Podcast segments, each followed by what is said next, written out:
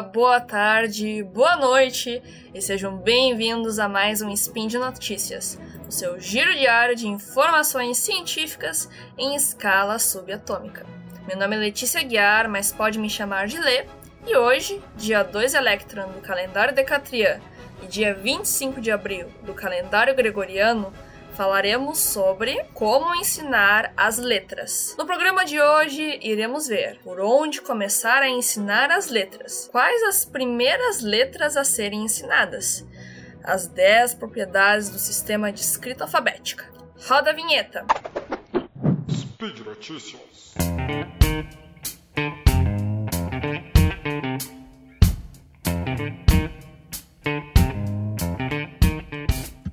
Ouvinte, você deve se lembrar, se você é da minha época, de ter cada semana uma letra do alfabeto na primeira série. Olha, não era nem ano, acabei de entregar minha idade. então, tudo que se tem nesse processo lindo, maravilhoso e complexo da alfabetização tem por trás uma intenção, uma metodologia. Primeira questão que eu quero dizer todo esse papo é o seguinte: o jeito que nós aprendemos como pais, professores, tios, amigos, não é necessariamente o jeito que as nossas crianças de hoje em dia irão aprender. Então não se ofenda, não fique chateado se você ouvir uma coisa aqui que você não passou na sua história pessoal. Na verdade, estamos cada vez mais avançando nessa ciência que é a educação.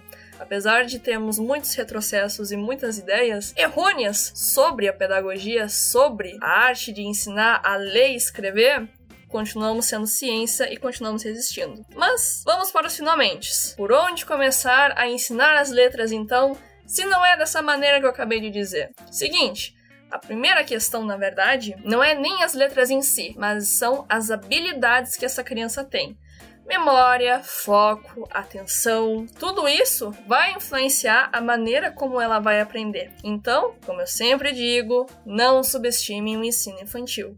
É lá que se aprende pelo brinquedo, pelo lúdico, onde se descobre o mundo. Porque de fato é uma descoberta do mundo a alfabetização. É uma abertura de caminhos, dos primeiros passos do pequeno para se tornar um cidadão. Então, nada mais justo do que dar o crédito. Tá, mas quais as letras exatamente? Por onde eu começo ler? Então, a gente tem que fazer um processo primeiro para entender o seguinte. A criança vai passar primeiro de desenhos, ela vai escrever um A que parece um caracol, vai escrever um L que parece uma torre. Enfim, ela tem que passar desse processo de garatujas, que a gente chama, e indo e indo e indo para entender as letras, que elas existem e que é um número finito. Somos, então, 26 letras, elas não podem ser inventadas, elas têm que existir e elas têm que ter sentido dentro de uma palavra. Mas eu já estou indo muito à frente. Vamos voltar. Por onde a gente começa? Muitas professoras vão trabalhar com as letras do próprio nome. O meu, no caso, Letícia, L-E-T-I-C-A. Mas por que isso? Porque é a palavra que eles mais ouvem na vida, as crianças, né? Uma palavra que é então concreta, que faz muito sentido até para a própria questão de identidade é muito mais divertido, é muito mais próximo. Por que, que eu vou ensinar inconstitucionalissimamente para criança? Ou apenas letras soltas que nem a gente aprendia? Não, vamos colocar num contexto texto. Então você vai ver muito hoje em dia as atividades na escola, tanto na educação infantil ou no primeiro ano, de copiar as letras do nome, de saber quais são as letras do seu próprio nome, mas não para por aí. Também conhecer a letra dos nomes dos amiguinhos, dos pais, dos responsáveis, familiares, professor, escola.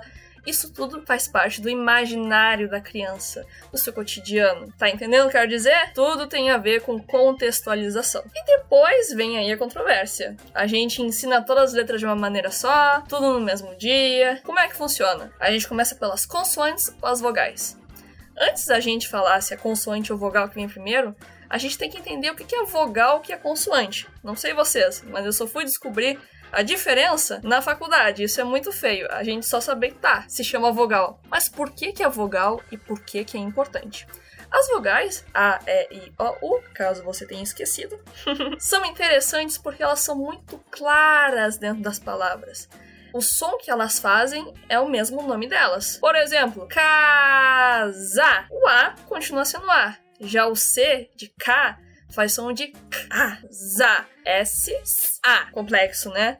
Mas tenta pegar a ideia. É um pouco de noia, é um pouco de ciência, é um pouco de tudo. Entenda o seguinte: é mais fácil de ouvir até no próprio nome. Pensa aí com se o seu nome é Juliano. Ju, J U L I A é o A. No é o O. O J, você não fala J U L I A N O. Você não soletra. Por isso que o fonema e a letra são coisas diferentes. Fonema é o som da letra que ela faz na palavra e a letra é ela em si. Novamente, a vogal tem o mesmo som que o seu nome. Isso é muito mais fácil de entender. Você mesmo já deve estar meio confuso, né?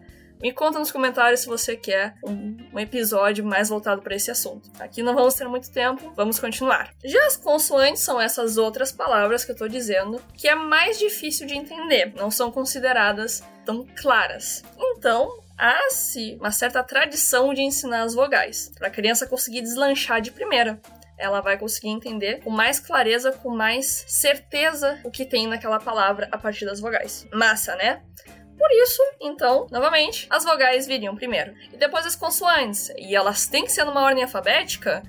E uma ordem alfabética ainda faz sentido? Muitas perguntas, vamos por partes. Ainda faz sentido com certeza ensinar a ordem alfabética do jeito que a gente aprendia incansavelmente. A, B, C, D, F, G, H, I, J, K e por aí vai. Sim, ainda é uma habilidade necessária, uma habilidade que tem que se ter. Mas a ordem alfabética é uma ordem, não é uma regra alfabética. A gente não escreve com a ordem alfabética. A gente escreve com as letras que estão dentro dela. Então, a gente não necessariamente precisa ensinar barra aprender com ela. Faz sentido, ajuda a organizar, é o formato tradicional que a gente aprende mas não é o único. Eu, por exemplo, se estiver falando na semana do Dia dos Povos Indígenas, eu posso trabalhar a letra I e não necessariamente ter começado com A, B, C, D, E, F, G, H, I. Entende o que eu quero dizer?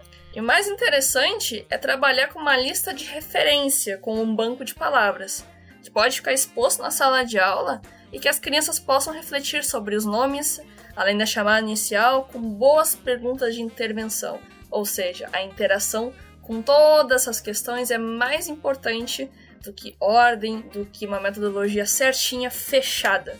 Mas isso não sou eu que estou dizendo. Isso são vários pesquisadores e a prática escolar que cada um tem. Mas ó, não se engane.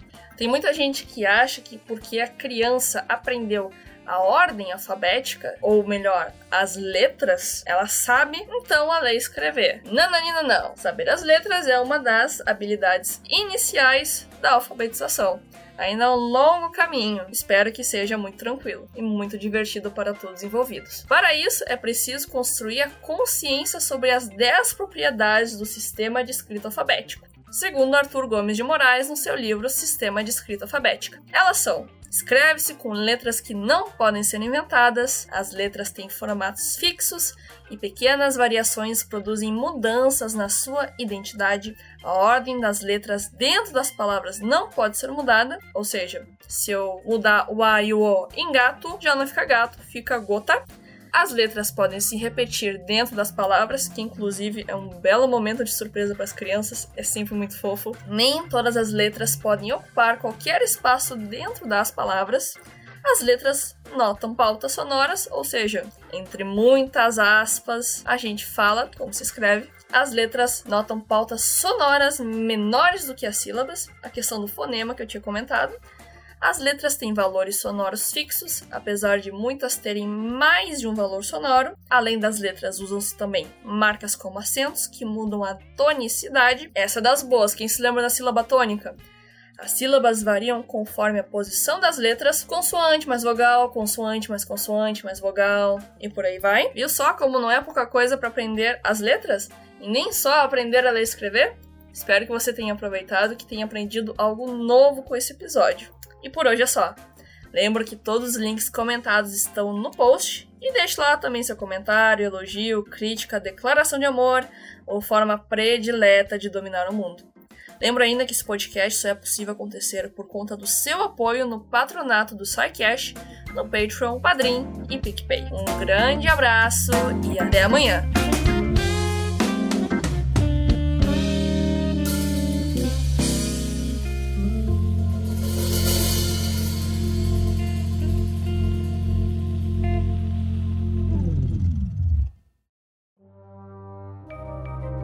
Este programa foi produzido por Mentes Deviantes.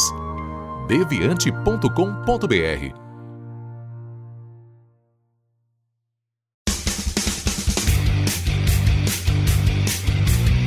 Cortes, edição de podcast.